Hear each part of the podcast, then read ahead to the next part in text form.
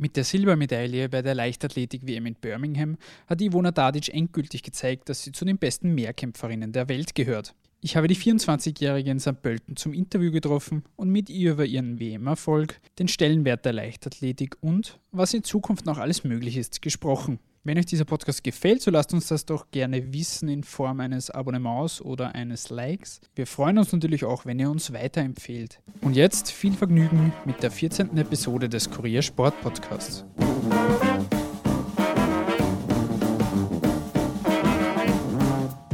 Ich freue mich ganz besonders, Ivona Dadic heute im Podcast begrüßen zu dürfen. Liebe Ivona, vielen Dank fürs Dabeisein. Wir haben uns im Vorhinein aufs Du geeinigt und wie gesagt, es freut mich, dich dabei zu haben. Bevor wir auf den letzten Erfolg vor kurzem zurückkommen auf die WM, fangen wir doch ganz vorne an bei deinen Anfängen. Wie hat das mit der Leichtathletik bei dir begonnen damals? Ja, ich habe einfach durch einen Schulwettkampf, ähm, wo ich mich einfach angemeldet habe und mitgemacht habe, die 800 Meter und die 60 Meter gleich mal gewonnen und bin dort von einem Talentscout entdeckt worden, so quasi, der mir dann halt eben gefragt hat, ob ich bei einer im Verein vorbeischauen will, was ich dann auch gemacht habe und so hat das Ganze angefangen. Also ich habe dann in einem Verein einfach angefangen zum Trainieren, dann sind ein paar Wettkämpfe dazugekommen und dann haben wir einfach gesehen, ja, dass das ganz gut funktioniert. Mir hat es angefangen wirklich Spaß zu machen, bin dabei geblieben und ja, dann bin ich nach Linz in die Schule gewechselt und habe dann damals im Alter von 13, 14 war das circa entschieden, dass ich also Siebenkampf trainiere, Mehrkampf und ja, habe mich dann gleich im ersten Jahr für die U18 WM qualifiziert und seitdem habe ich mich dann wirklich entschieden, wirklich Mehrkampf zu machen,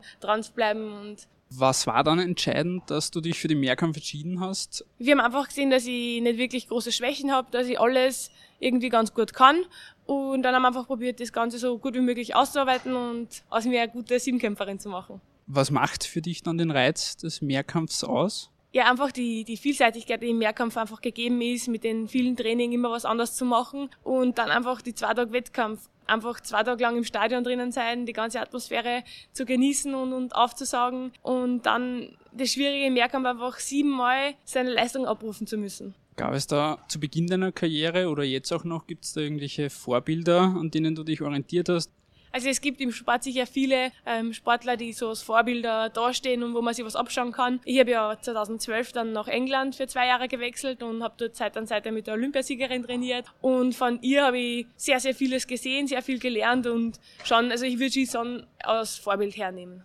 In welcher Disziplin von den fünf beziehungsweise von den sieben siehst du aktuell deine größte Stärke beziehungsweise welches ist so deine schwächste Disziplin? Also Gott sei Dank wird alles besser, aber ich glaube, ähm, momentan von der Bestleistung her wäre es, glaube ich, der Hochsprung mit 1,87 gehört zu den besten Hochspringerinnen im Siebenkampf. Und was meine Schwäche jetzt momentan ist, was auch nicht mehr so die Schwäche ist, aber vielleicht von der Bestleistung her schon noch, ist das Hürdenlauf. Gibt es da zwischen dem Fünf- und Siebenkampf in der Halle und draußen im Freien, gibt es da irgendeine Präferenz, was dir lieber ist? Eigentlich ist mir der Siebenkampf draußen lieber, weil halt ähm, Speer und 200 einer meiner Stärken sind. Also das ähm, liegt mir ganz gut. Das Schwierige draußen ist halt einfach, man hat zwei Tage, man hat einen Tag, wo man an viel über Punkte nachdenkt, wenn man sich ins Bett legt. Das fällt halt beim Fünfkampf weg, weil es einfach nur ein Tag ist und es ist schneller vorbei. Aber ich mag beides gerne, aber ich glaube, liegen tut man schon der, der Mehrkampf draußen mehr. Wie kann man sich dann dein Training und deine Vorbereitung vorstellen? Du hast schon gesagt, es ist sehr vielseitig, der Mehrkampf. Wie bereitet man sich da am besten vor? Wie variiert man bei den verschiedenen Disziplinen im Training selbst? Ja, also wir werden jetzt, wenn ich es jetzt hernehme für die ähm, EM draußen, werden wir jetzt einen langen Aufbau machen, wo jetzt die Technik am Anfang noch nicht so wichtig ist. Also wir schauen jetzt einfach, dass die Basis wieder ähm, besser wird und die Grundlage. Und dann, wenn das Techniktraining wieder kommt, ist so, dass ich jeden Tag eine andere Disziplin mache und dazu kommen halt dann drei Krafttrainings und ein paar Laufeinheiten dazu. Das eine ganze Woche durch, von Montag bis Samstag. Sonntag habe ich Pause und ja, wir schauen einfach, dass wir sie da die meisten Punkte rausholen und ja. Wie viel Zeit bleibt dann neben den Wettkämpfen und den ganzen Trainingseinheiten noch für die Privatperson Ivona Tadic? Ja, jetzt momentan im Aufbau sehr wenig, weil einfach wirklich viel Training ist. Wir trainieren wirklich ähm, von in der Früh bis am späten Nachmittag und dann kommt meistens nur Physiotherapie oder Massage dazu. Man hat immer irgendwie was zum tun und meistens ist es so, ich komme dann heim, dann machen wir was zum Essen, dann ist wahrscheinlich schon irgendwann einmal 8, 9 und dann ich mich eh schon wieder bald ins Bett. Also es, jetzt in der Phase bleibt wenig Zeit, wo halt dann mehr Zeit bleibt, aber wo man dann auch wieder weniger macht, weil halt eben die Wettkämpfe anstehen, ist halt die Wettkampfphase aber man findet dann trotzdem irgendwie immer Zeit, ein bisschen was, ähm, ja, um privat was zu machen. Apropos erfolgreich, jetzt kommen wir auf den letzten Erfolg zurück, auf die Silbermedaille bei der Hallen-WM. Das war dein bisher größter Erfolg. Mit etwas zeitlichem Abstand jetzt, wie, wie blickst du auf diese Medaille zurück und wie ist der wirklich einzuordnen? Ja, also die, die Silbermedaille jetzt bei der Hallenweltmeisterschaft ist sicher am höchsten einzuordnen. Ja, es war ein wirklich ein, ein toller Wettkampf und dann bin ich am Ende des Tages mit Silber belohnt worden. Ich habe einfach wirklich dort meine Leistungen abgerufen, war an Tag X in Topform, habe einfach ja nirgends irgendwie was ähm, versemmelt und ja, das war dann ausschlaggebend für die Silbermedaille. Wie bist du dann in das letzte Rennen über die 800 Meter gegangen? Du warst Zweiter da vor dem 800 Meter Lauf. Mit dem Wissen, okay, ich kann die Medaille jetzt fixieren. Wie bist du da in das Rennen gegangen und wie war der Moment, als, als dann klar war, okay, die Medaille habe ich? Und es war ja im Endeffekt auch Gold noch in Griffweite. Ja, ich bin ja eigentlich in das Rennen so gegangen, dass ich gesagt habe, ich renne so schnell wie es geht.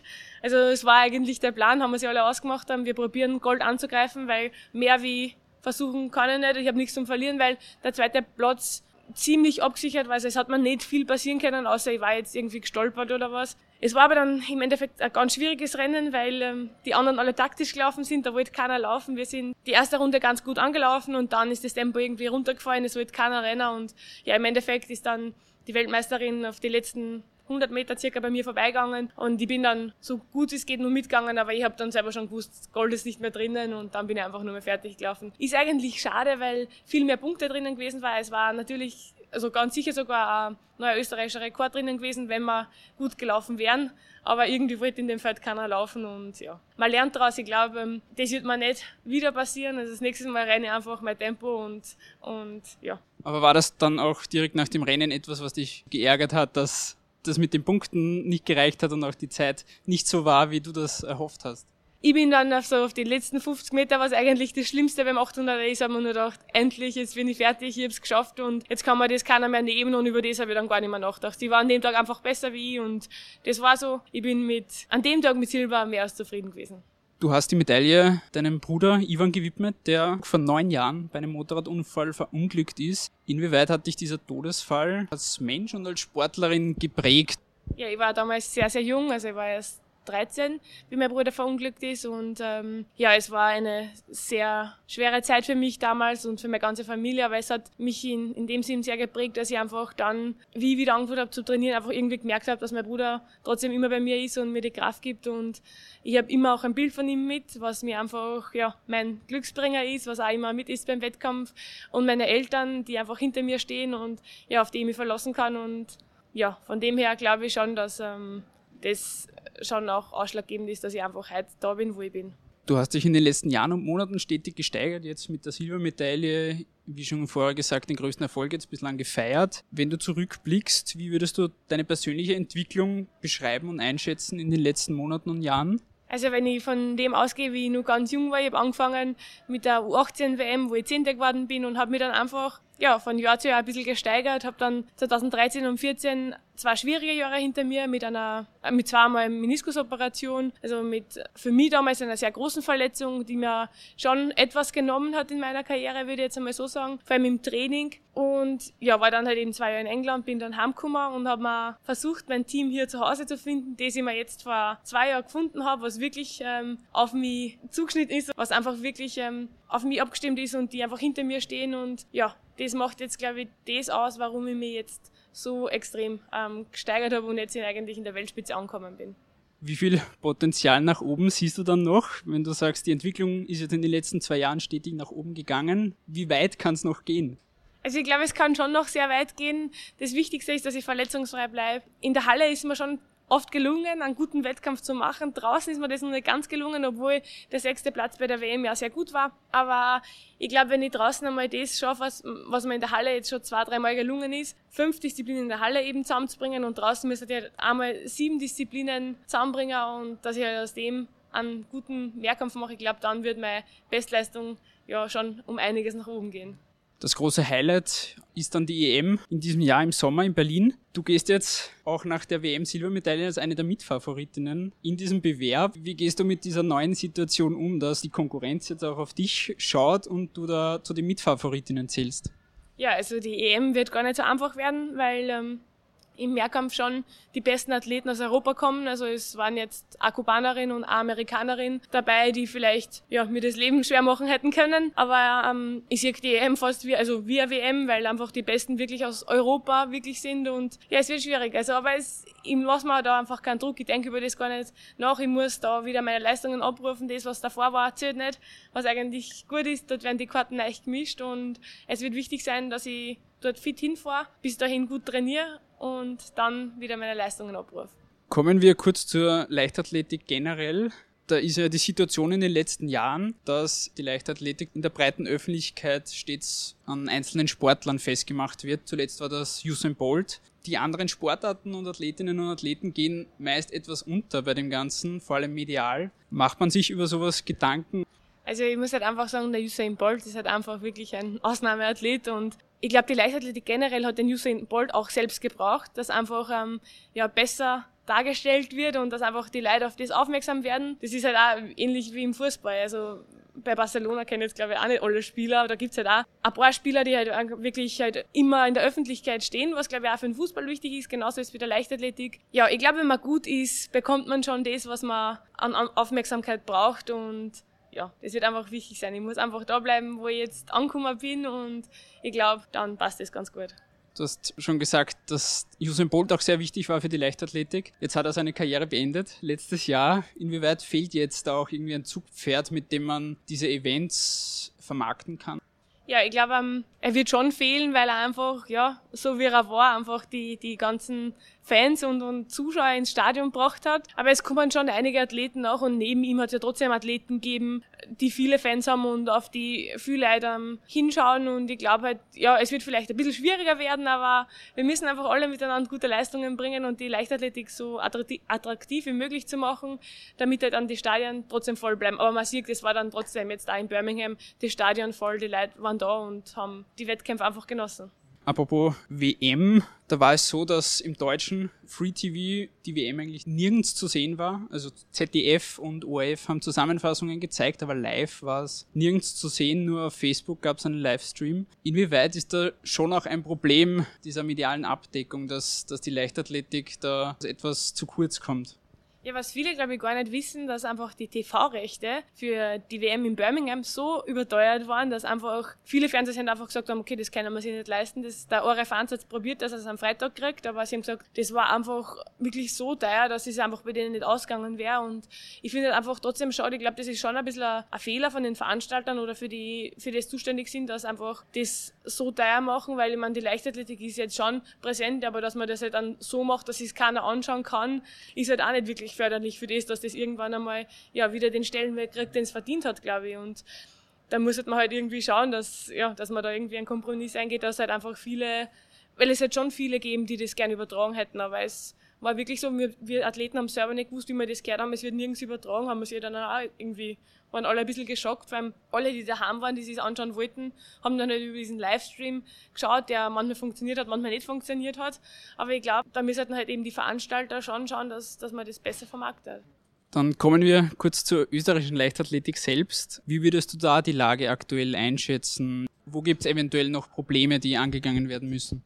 Also ich muss jetzt sagen, ich selbst ähm, verspüre nicht wirklich große Probleme momentan. Also es hat sich wirklich in den letzten Jahren viel in die positive Richtung getan und man merkt es einfach, es kommen viele Athleten nach, vor allem auch jetzt ähm, in der allgemeinen Klasse, so der Lukas Heidinger, der Dominik Distelberger der, und die Steffi Bendrath, es sind schon wirklich Athleten da, die jetzt international aufzeigen können, vorne mitmischen können und ich glaube einfach, dass ähm, wir in Österreich trotzdem noch ein bisschen die Erfolge brauchen, damit die Leichtathletik dann wieder den Stellenwert hat, den sie einmal gehabt hat. Und ja, ich glaube, wir sind auf einem guten Weg. Es kommt auch in der Jugend sehr viel nach. Also vor allem im Siebenkampf, da haben wir vier Mehrkämpferinnen mit mir, was einfach, ja, glaube ich, wichtig ist. Und wenn der Erfolg einmal da ist, dann gibt es sicher viele Kinder, die sagen, ich möchte das auch machen. Dann gibt es sicher viele Zuschauer, die sagen, okay, das schaue ich mir an. Und ja, es ist jetzt schon bei mir schon so gewesen, dass ich gemerkt habe, da haben schon viele mitgefiebert und das Ganze mitgelebt. Und ja, das freut mich dann im Nachhinein schon sehr.